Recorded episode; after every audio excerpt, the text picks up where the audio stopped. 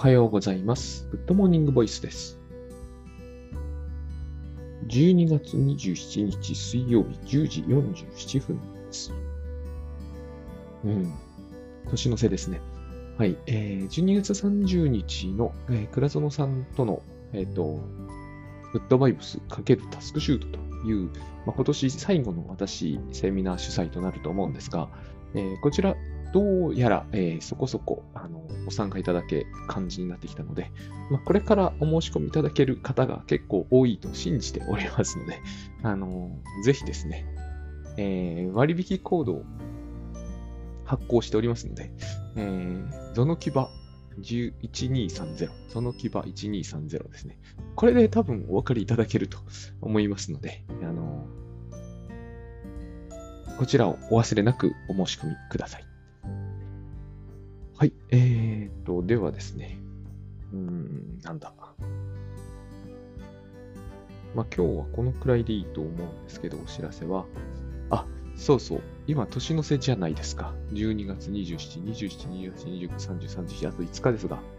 あの、よくこの季節になると、えー振り返りネタにみんな走るんですよね。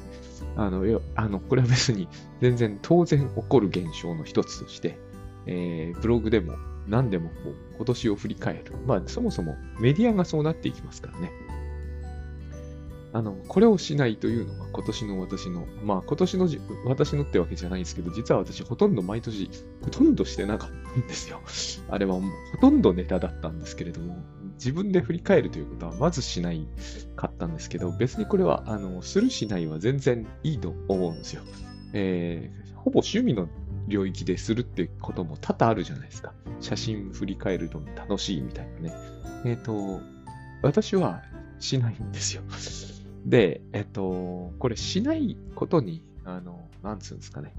何も思わなければいいと思うんですよね。つまり、みんなしてるからしないととか、えーみんなしてるのにしないのはみたいに思わなければですね、時間がたっぷりあ空きますからね。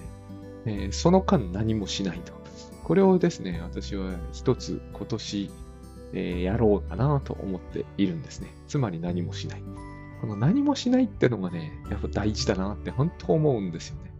えっ、と、別に何かしてもいいんだと、いいいんですよ。全然ね。えっ、と、何かしてはまずいことが起きるわけではないんです。ただ、何もしない。何もしないということによって、何も失わない。特に、えーこの機会を逸しないみたいなね、えっ、と、これを意識しないというのが、えーこれほど、これがどれほどで、どのようにっていうのがね、説明できないんですよね。説明するというのがおかしいな話になるんで、あの、どこうこうこういうふうにいいですって話は全部同じものを意味しちゃうんでね。例えば何もしないと健康にいいですと。それは、それそれはつまり何かすると健康を害するみたいじゃないですか。そんなことはないんですよ。だから、何もしないということの良さを伝えるには、えっ、と、何もしないことによって、あの、なんかですね、えーその良さを、まあ、味わいましょう以上のことは言えないんですね。ある気がするんだけど、どれを指さしてもあんまり意味ないなって感じがしますんで、えっ、と、まあ私は、えー何もしないことによって明らかに仕事が進むのが、ようになったけど、これを言うと結局、えー何もしないと仕事が進むんですねになってしまうじゃないですか。それは人によると思うし、えーと何もしないから仕事が進むわけではないんですよね。だから、やっぱりこう、何もしないメリットを具体的に、えー呼び表すとですね、それなりにいいのもあるんだけど、えー結局同じことになっちゃうかなと思うので、まあ、やめます。何もしないことは、えー私にとっては大事なので、特にこの今までやっていて、かつやりたいわけじゃなかったこと、振り返りとかね、え1年を振り返るとか、レビューとか、これらをやめるということによって、えっ、と、時間空くわけですよ。そして何もしないと。これがいいなっていうふうに今は思っていて、もう賛同されなくてもそれはそれでいい。これも大事ですよね。賛同されなきゃ嫌だってことになってくると、結局、えっ、と、それを 振り返りに価値があると人が言うからやるになってしまうじゃないですか。同じことになりますよね。えっ、と、賛同されなくても全然いいはずなんですよ。こんなことはですね。えー、ので、あの、何もしないというか、何もしないのが別に理由じゃないんですけど、えっ、と、したくなかったことはやめ、かつ、その間に何かをやらないという話ですね、これはね。えっ、と、振り返らないというのを合わせてですね、私はこっちはね、割とやりたくてやってたんですけど、えっ、と、来年こうしようみたいなのも一切やらない。で、そうするとですね、すごい、こう、変わってくるのが、本当に未来と過去というものが、あの、意識しようと思えば意識できますよ。それはね。でも、意識しようとしなければ、意識されることがなくなっていく。なんて言うんですかね。あの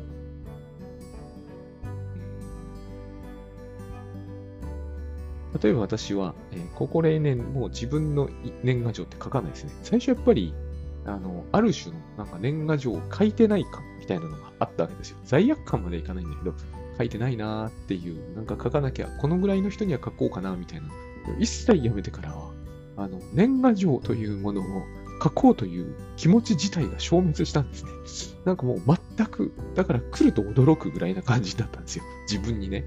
えっ、ー、と、自分に来ると、あ、年賀状自分にまだ来るんだみたいな、そういう驚きが発生するぐらい、あの年賀状というものが私のこう視界から消滅したんですね。というか私のもはや今年は世界からも消えてる。まあ今年はあの、夢中ということもあるんだけど、もう世界から消えたんですよ。あの年賀状ってこの世の中にあったよねっていうぐらいになっちゃったんですね。私の世界にはないっていう。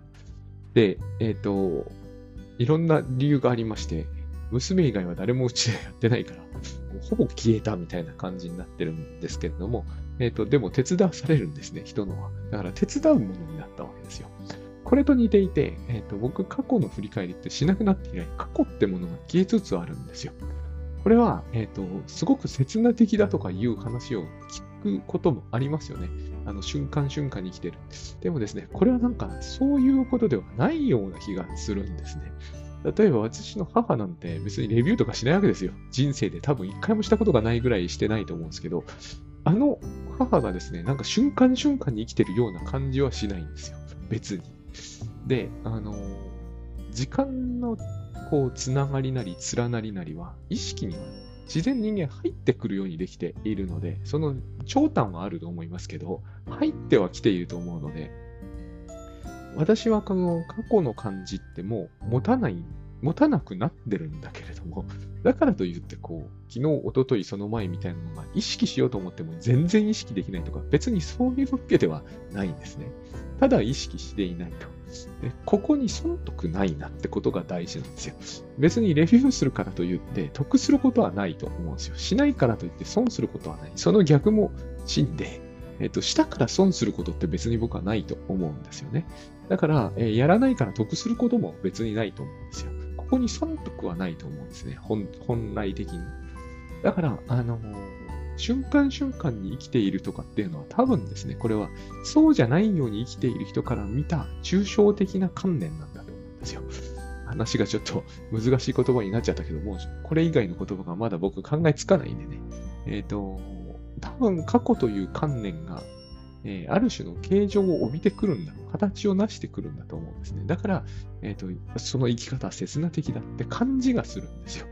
別にこの生き方に刹那性はないんですね。え、ー、と、今ここを生きるとかって言うけれども、えっ、と、そうに違いはないんだと思うんですけどね。えっ、と、今ここ感が強くなることはあっても、えっ、と、別に、えっ、と、今ここ以外のことは何も意識できなくなるとか言ったことではないんですよね。何より大事なのは、えっ、ー、と、ここにやっぱ損、損得がないってことかなと、そんな感じがしますね。で、えっ、ー、とですね、あの、これと少し、えー、絡みがありまして、えー、まあ、過去の振り返りをこの2023年ってこんな年だったみたいなレビューをえー、ライライログあるんで、私の手元には、タスクシュートの。えっ、ー、と、見返すということがなく、まあ、一日のレビューももうほとんど全くしていませんが、えっ、ー、と、なんか思い出すときにはするんですよ。あの、昨日どこ行ったかが、えー、奥さんに聞かれたとかですね。そういうときに、えっ、と、昨日なら思い出せるけど、あの、先月どこ行ったか言え、みたいな場合には、えっ、と、私はそれが言えるってことを知ってますからね、周りの人は。えっ、と、それは調べて答える。で、それは別に僕が思い出したいわけでも何でもないから、レビューと関係ないんですけれども、まあ、そういう利便性の上ではやりますね。で、えっ、と、ましてその、プランは僕は、プランって言うべきなのかわかりませんが、その、えー2024はこうしようみたいなのも全然ないわけですよ。こうなるだろうみたいなのは意識に自然入ってくるんだけど、それは、えこうなるだろうなと思ってから次に、えそうはならないかもしれないなと思う程度で終わるんですね。まあ、あんまり意識はしていないということです。なぜならば、えー、大体そうなった試しがないからね、これも結構僕は、えーむしろタスクシュートなんかやってるとそういうふうに意識するようになるんじゃないかと思うんですけどね、そうなる、そうならないかもしれないっていうのは強くむしろ意識される気がしますね。えっ、と、その通りになったことはないんでね、えー大体そうじゃないですか。コロナとかって分かるはずがないですよね。この年にコロナが来るぞみたいな。そんなことが本当、これも繰り返し言ってますが、分かるぐらいなら、私この商売してませんから、全然違うことをした方がもうよっぽど、えっ、と、仕事としては、えー人の役にも立つでしょうし、えっ、と、お金回りも全然良くなる。だって、コロナが予測できるって凄まじいことですよね。えっ、と、多分大谷翔平さん並みに稼げる気がしますよ。そんなことが本当に100%の可能確率で的中できるんなら。ただ、命が危険なんじゃないかっていう気もするんですけどね。お前なんでコロナが来ること分かったみたいなことになりかねないですよね。そんなことが本当にできちゃったら。うんと、かなりやばい人な気がします。あれですよ、あの、当たるも発見っていうレベルではないってことですよ。100%でそれが予知できるっていうことになったら、もう危険極まりない感じがします。だから、まあ少なくともタスクシューターやんないですね。もうそんなことまで、えーわかるようになったんなら、やる必要がないですよね。どこにもない感じがしちゃうんで、えっと全く世界観変わると思いますから。ただ、私そういうことは一切できませんから、別にあの命の危険を顧みて言ってるわけじゃなくて、できるはでき、できないからかかったりするわけですからね。かかりましたからね、僕はね。えっと、話がそれましたが、えっと、つまりですね、えー予測できない以上、予測ってのは、えっと、ままごとに息を出ないとは思うんですよ。別にこれはままごとがいけないって話ではないと思うんですよね。先日、あの、J さんがスーパーマリオに盛んに例えられてましたけど、スーパーマリオをすることに問題があるわけじゃないという話ですね。スーパーマリオが上手くなることにも別に問題はないですよね。という話なんですよ。あくまでもこう予測をして予測精度が高くなる感じがするというのは悪いとは思わないんですよ。それが何かの得を多分意味しない。あの、一時的に収益的な得があるってことは起こりますよ。デイデイトレーダーしかりですね。予測ができないよりは、全くできないよりは、あの、100%ってことはないはずだけど、えっ、と、予測精度が高まった方が、えー一時的な得はする。ただそれが、なんか本当に何かの得になってるかどうかはわかんないっていう話です。だって大金持ちになってね、あの、割とこう不幸になるっていう話はよく聞きますからね。あの、これも、えっ、と、その不幸がまた損かどうかはまた別です。何しろ最後まではわからないわけですから、その後、えっ、と、宝くじ当たった人のその後みたいなのもありますよね。それなんかちょっと不幸になってしまったみたいな話もある。ああいう話は受けるんだろうけど、その後幸福になったかもしれないじゃないですか。そんなことは追ってないんだからわからないと思うんですよ。で、結局最後の最後までそれはわからないと思うんですよね。えっ、と、子孫が得、あの、幸福になったかどうかとか言い始めたら、キリがないじゃないですか。キリはないんですけど、どっかでキリをつけないと、えっ、と、損得って確定しませんから。だからどっかでキリをつけちゃっているわけですよね。そこでキリをつけるというのは、えっ、と、昨日話した、昨日じゃないか、えー先日話した通りですよ。そこでキリをつけたい人の価値観なわけですよ。こいつ不幸になってほしいみたいなのがどっかになければ、えー不幸になったところで、えーというわけで不幸になりました。丸ってややれやれないですよね。幸福になってほしいなと思ったら幸福になったところまで話を引っ張ろうとするじゃないですか。だから結局その人の価値観を僕は、えー、とそこに反映させているんだろうと思うし、えーそれはそれで不思議なことではないです。なぜなら私がほら先日お話しした通り、えーとロッテのスリーランとかは、えーすぐ僕は思い出せば感動できるわけですよ。これはそれに価値があると、そういうところに価値を置きたいと思ってるからであって、えーと置きたいと思ってない人からすると、あれは、えーと見ても意味不明なだったりしかねないわけですよね。そのぐらい開きが生きている世界には、えーとどこに重み付けするかで、めちゃくちゃ開きがある。同じ世界を見てる人はこの世に一人もいないはずなので、えーと、だから他人のそのレビューをするしないの価値っていうものを、えー客観視することはできないわけですよ。した方がいいよっていくら言っても、まあ無駄といえば無駄なわけですね。えっ、ー、と、しない方がいいよっていうこともまたないわけですよ。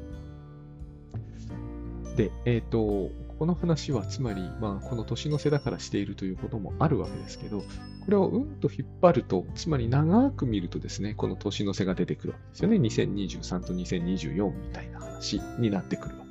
けですね。で、これをうんと縮めると、デイリーレビューとデイリープランの話になっていくわけですよ。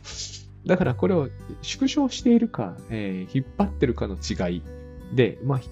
その規模が違うとですね、それなりの意味の違いが出てきますけれども、あんまりそ、そこに本当のところ意味はあんまりないだろうなと。あんまりないというのは、つまり、どっちをやっても、あの、同じようなことになるし、どっちをやっても心理的には同じ話になってくるはずで、人ってのは、えーと、特殊な生き物で、これが大好きという、えー、風になりやすいというか、なるんですよね。これが好きなんですよ、人は。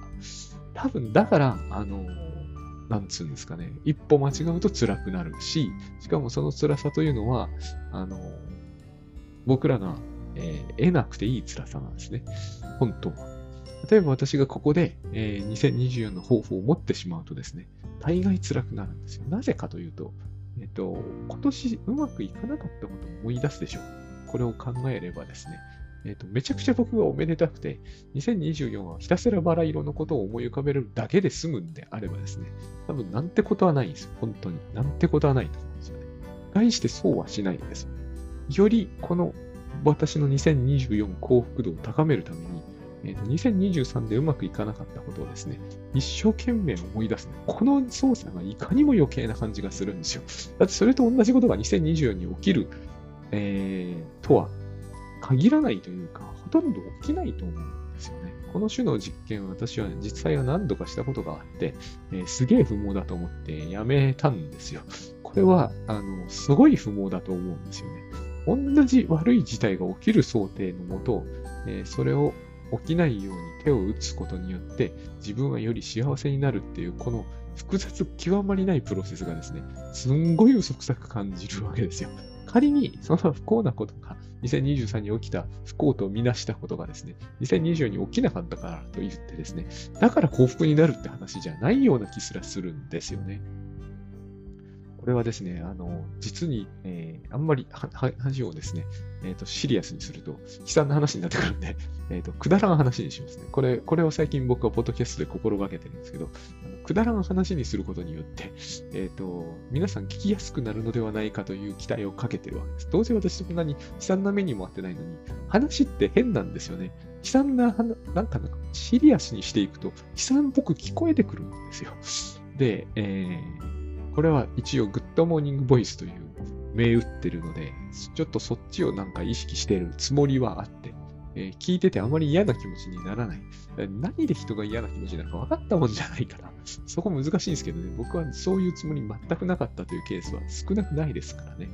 まあ、しょうがないですよ、これはもう。あのいわゆるコンテンツ、いわゆる表現系でですね、人が思わぬ傷つき方をするっていうのは、これは本当ね、あの、いやいや、そんな解釈ないだろうっていうのを、僕ほら、何度も言ってますけれども、あの昔彼女できなかった問題で、本当彼女ができるシーン、例えば、足立みつるさんのとかですよ。男女が歩いてるだけで傷ついちゃうんですよ。だけど、足立みつるさん、そういうつもり全然ないじゃないですか。だから、本当困るなって思う。そんなこと言ってたら、何にも本当に書けなくなっていくんで、えっ、ー、と、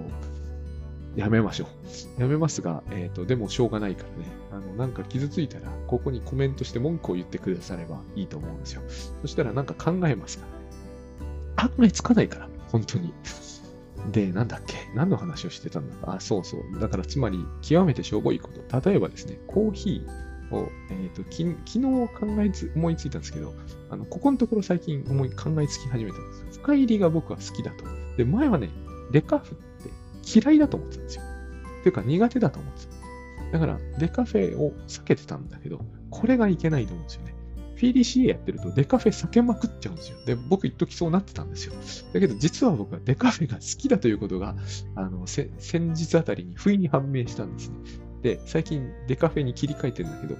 デカフェなの？ちょっとわかんない。デカフェっていうのの使い方が間違ってるかもしれない。とにかく深入りというのが苦手だと思うんですね。だから朝入りばっかり飲んでて、たんだけど、それは大きな間違いで、だから僕は PDCA 嫌いだなって思うように、いろいろ最近なってるんです。あの、一時の気の迷いみたいなので、PDCA やり出すと、あの、わかんない方向に向かっていくことが結構あるんですね。結構、幸不幸とか、えー、いい悪いという時の判定って実はすごい難しいと思うんですよ。だから繰り返しやるっていう話もえっ、ー、と、タスクシュート界隈でも一時流行ったんだけど、繰り返しやればやるほど沼るんですよ、一歩間違うと。僕、繰り返しやったから、いや、私はアメリカーノがいいんだって思い込むようになって、アメリカーノばっかり飲むようになって、しくじってたわけですね。なんかね、しっくりこないんですよ。で、よりいいアメリカーノを目指すみたいな間違ったことをやり、そういうことを一切やらなければよかったんだけど、これがね、起こると思うんですよね。この、今、なぜこのしょぼい例を出したかというと、こうしょぼいと救いがあるじゃないですか。どうせ佐々木が、えー、浅入りか深入り飲んでるだけじゃないですか。そりゃいいじゃないですか。なんかこうね、シリアス、シリアスじゃないってことね。で、僕はあの PDCA をしないっていうのの、えー、一つの、こう、一つの理由にこういった経験が山ほどある実は、実はですね、幸福を全然いい方向に向けられてないなと。で、考えてみれば、いい方向に向けられるはずがないなと。あの、私、時々お話ししてますけれども、まあ、内的対象みたいな話でもいいんだけど、自分の中には自分がいっぱいいるというか、自分というのはやっぱり秒ごとに変化してる。最近それを感じるんですよね。あの、周りの人がちょっと年老いてきたせいもあるんで、人間って変化してるな、ずっと変化してるなって思うんですよ。前と同じっていう前提が必要なんですよね。改善するためには。前と同じ私だから、例えばですけど、アメリカンが好きっていうことになれば、前好きだった時の自分のままだという味覚、その他含めてね。でもそれが、えー、と1日経つと全然違う人間である可能性があるんですよね。だから、一定の方向性を持たせるの良くないと思うんですよ。で、これをさらにね、修正するために、結構危険なことやってる面もあるんですよね、ライフハックって。あの、一定の自分に保つっていうのがあるじゃないですか。だからこれは僕がミッションとか、えっ、ー、と、あるいは、えっ、ー、とですね、あの、アイデンティティというものをこう固めていくという作業。これはある程度可能なんですよ。人人格を固定化していくという。つまり、同じところをなぞるように生きていて、えー、それだけじゃ済まないんですよね。同じところをなぞるように生きていて、かつ自分の好き嫌いを安定させるように持っていくことって可能なんですよ。でもそうすると、すっごい、なんちゅうんですかね。あの、これは、もうちょっとオカルトっぽくなっちゃうんですけれども、現実世界と自分の、こう、ズレがひどくなっていく気が、ていうか僕の、えっ、ー、と、やっぱり深刻な話になっちゃったな。本当はこういう話したくなかったんですけどね。えっ、ー、と、40半ばの僕の中年危機ってのはこれで起きたんですよ。多分。本当は。ライフハックとかタスクシュートに責任はないんですよ。私がアイデンティティを安定させたいと。自分と自分の環境の、環境の安定、および環境に適合している自分の安定を目指したために、固定化していったんですよね。私という存在が。でも、固定化できないじゃないですか。私は日々年取ってるんだから。変化させないように、変化させないように。だからアンチエイジングってそういうところあると思うんですけど、変化させないってことは、いい状態に保つんだと思ってるのかもしれないけど、現実に合わせて変化していかないと、えっ、ー、と、不適合が起きていくはずなんですね、そこに。小さなこうズレがですね、日々蓄積されて、大きなズレを生み出すんですよ、きっと。僕に起きたのは結局そういうことだと思うんですよ。変化しなきゃいけないのに変化しなかった。で、人はどうしてもいい変化を望むじゃないですか。そして悪い部分だけを変化させて、いいところは維持したいみたいに考えるんだけど、この考えに無理があると思うんですよ。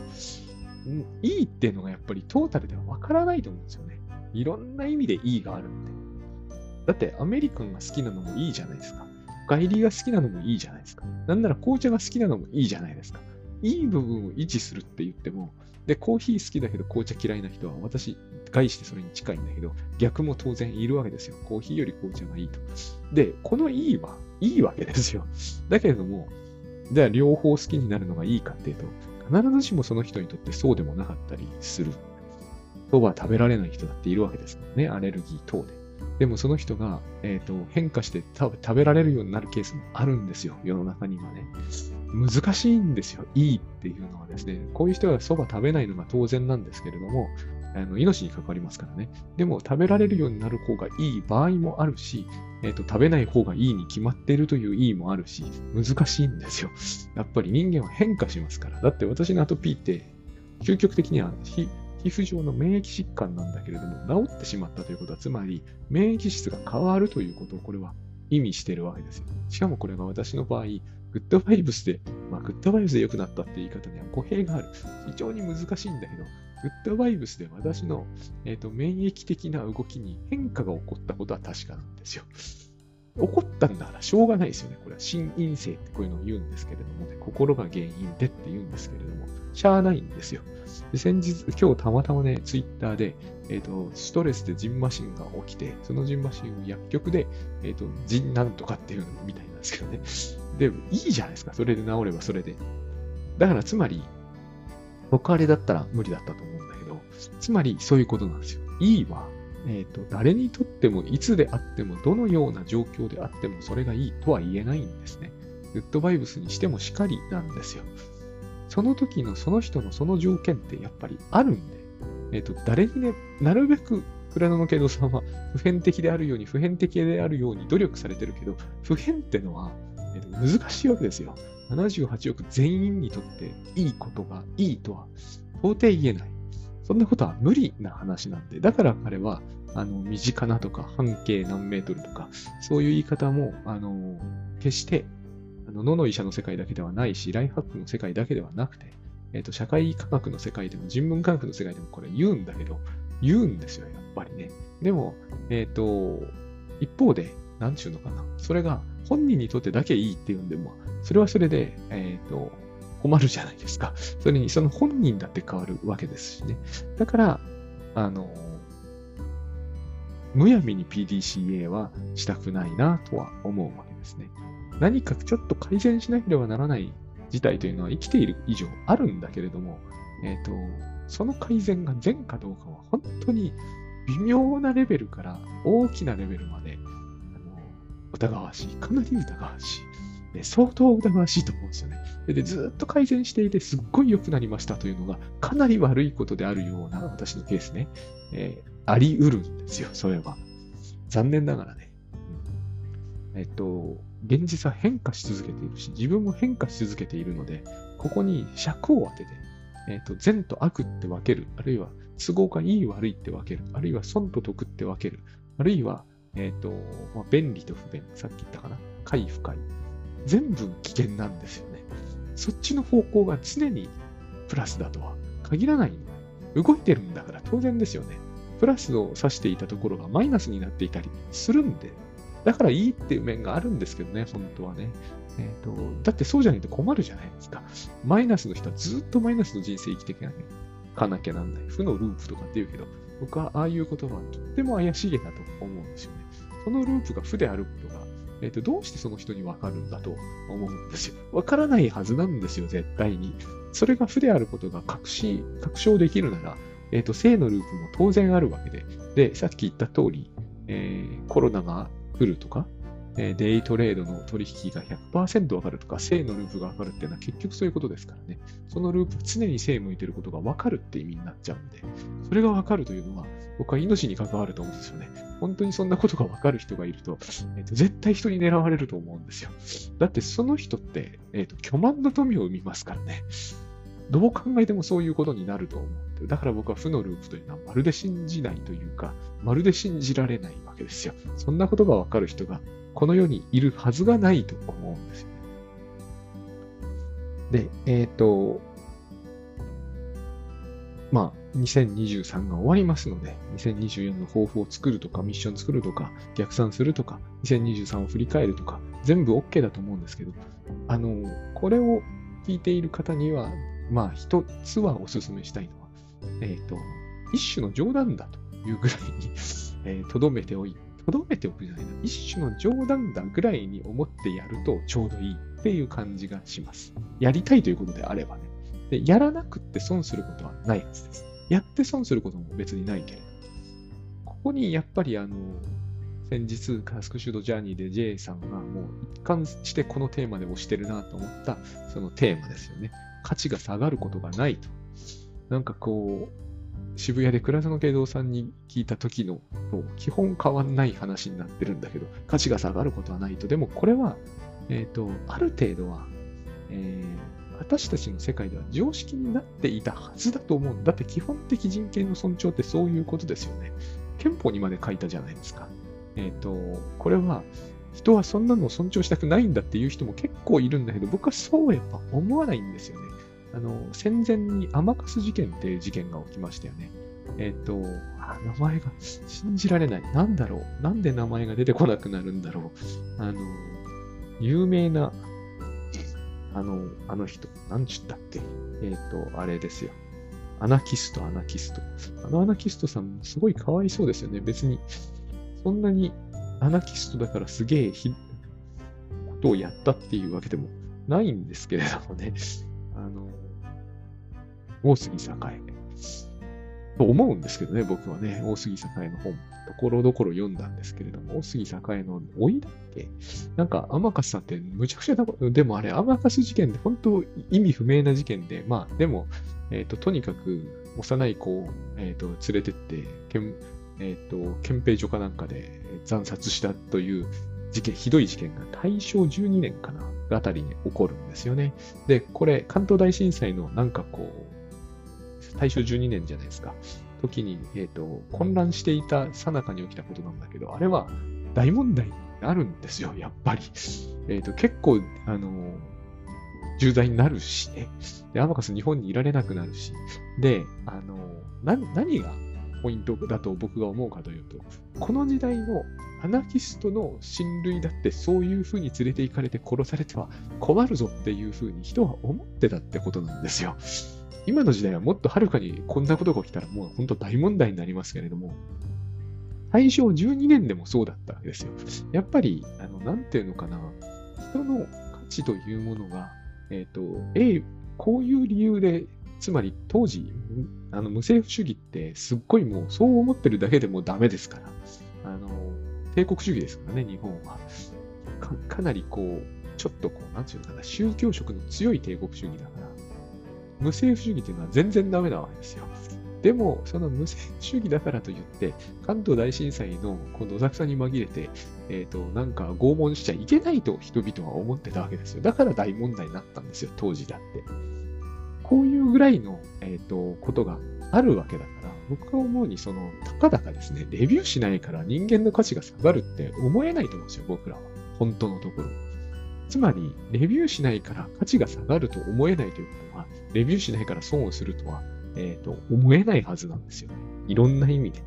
多分損はしない。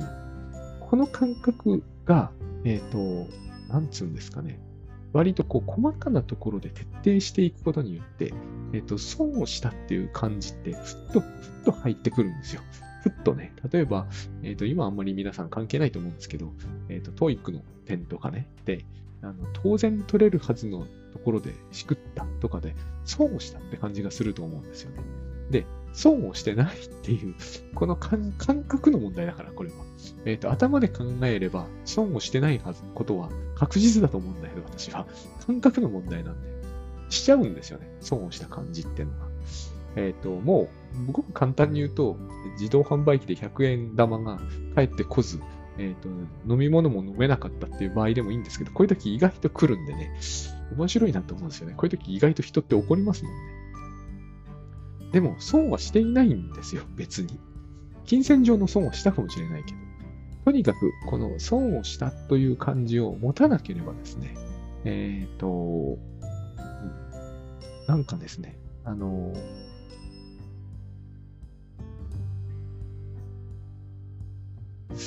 なんで今僕と思ったんだろうな。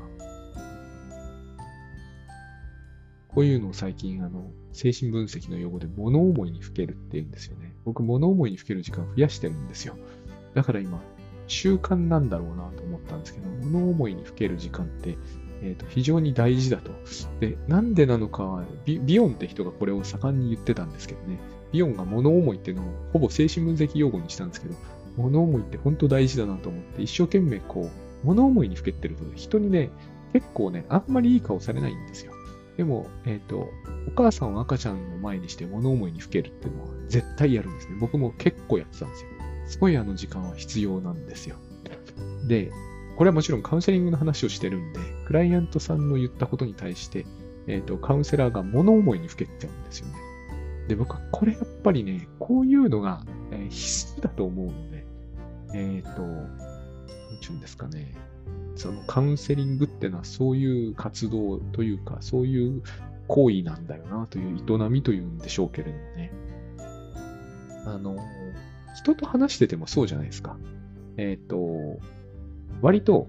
あの、ある種の人にとっては、まあ、グッドワイフズでもいいんだけど、タスクシュートでもよくて、えっ、ー、と、この反論に対しては、こういうのが自明だなっていうのがあったりするわけですよ。えっ、ー、と、例えば記録が残せませんみたいな話で聞いて、あ、それにはっていうふうにもう答えがある程度マニュアル化されているぐらいの答えがあるんだけど、ふとですね、えっ、ー、と、それを聞いて、物思いにふけっちゃうわけですよ。ああ、そうですか、みたいになって、そのまま黙っちゃうんです。で、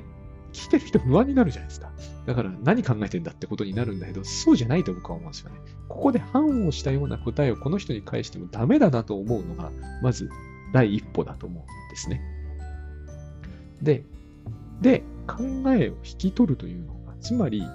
なんかあるわけですよ、そこには。単に記録が取れない、記録が取れないに対する答えなんて、えっ、ー、と、10年来の蓄積があるから、タスクシュート側にはいっぱいあるわけですよ。こうすれば取れるっていうのは。でも、多分、その人にどれを言っても、あんまり刺さらないだろうなって思った時に止まるわけですよね。で、止まって考えるっていうのが、まず僕は、えっ、ー、と、まあ、これは、倉園さんがよくおっしゃるっていう形で愛の行為だって一つは思うんですね。愛情がなければ、ここで言いよどむんだり、困ったり悩んだりはしないはずだって思うんですよ。この人に、えーと、ハンデをしたような答えを出しておけばいいと思えば、すごい簡単なわけですよ。シュート的には。山ほどあるんだから、そんな答えは。だから、黙ってしまうと。で、黙った人は別にそれについて考えなくたっていいわけじゃないですか。相手が、えー、記録が取れないで困ってる。ふーんで済ませてもいいわけですよ。でも、えっ、ー、と、なんか考え始める。これは、えー、赤ちゃんが何か、何かをやってるって時に母親が物思いにふけるってことが始まったということは、やっぱり愛情がそこにあるんですよ。これを、えっ、ー、と、示すってことが大事だっていうのが、まずビヨンが言いたかったことの一つだろうなって思うんです。全部かもしれないけど、少なくともこれはあるだろう。赤ちゃんはそれをやっぱり認識するんだと思うんですよね。お母さんが物思いにふけったってことが、えっ、ー、と、わかんないですよ、もちろんね。だけれども、そういう雰囲気を認識するんだと思うんですよね。ここで物思いにふけるってことを一切しないお母さんと、えっ、ー、と、兆候を始めるお母さんとでは、赤ちゃんの情緒の育ち方は大きく変動すると思うんですよ。だから、えっ、ー、と、自分で言うのは恥ずかしいんだけど、でも物思いにふけるっていうのは、えっ、ー、と、どんな時でも必須だっていうふうに自分は思うようになったんですよね。あの、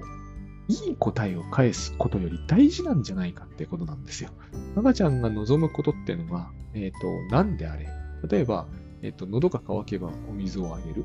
お腹が空けばミルクをあげるっていうのが答えなんですけれども、赤ちゃんにとって大事なのはやっぱり、ミルクや水は大事だけど、えっと、それ以上に大事なんですよ。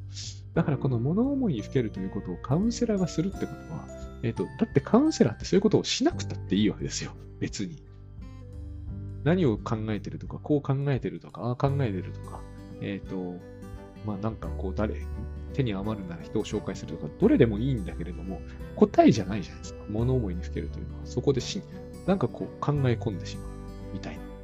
でもそれはカウンセラーが真剣になっているっていうことですよね。答えが出ないってことなんですよ。で、本当はクライアントがやるべきことですよね。そこで自分の問題について真剣に思い悩むと。だけれども、えっ、ー、と、これが不在論のところの話なんだけれども、考えるという能力がなぜか剥奪されているので、そのクライアントさんはね、えっ、ー、と、自分が鬱になったとか、えー、行き詰まったといったときに、えーと、考えることができない。だから代わりにカウンセラーが考えるわけですよ。こうやって東映ドイツ化が進行していくというのがすごく大事なんだと思うんですよね。外に向かって何かが、えー、まあ、糞便と クライアン、あのクラインは言うんだけど、まあ、とにかく自分が考えられないものを、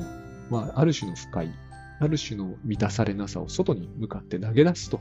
そうすると、それを引き取って代わりに考えるっていう人が登場するっていうのが、まあ愛情ですよね。